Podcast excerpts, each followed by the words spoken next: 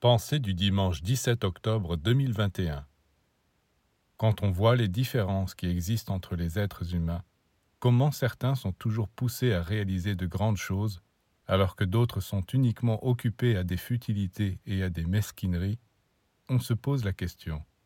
Mais pourquoi cette différence? D'où vient-elle?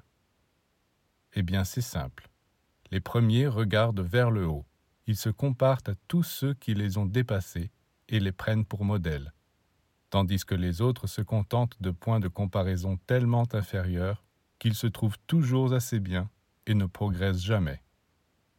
Pour évoluer, il faut un exemple, un échantillon auquel se comparer. Et cet échantillon, c'est la vie et l'enseignement de tous les êtres les plus purs, les plus sages, les plus nobles.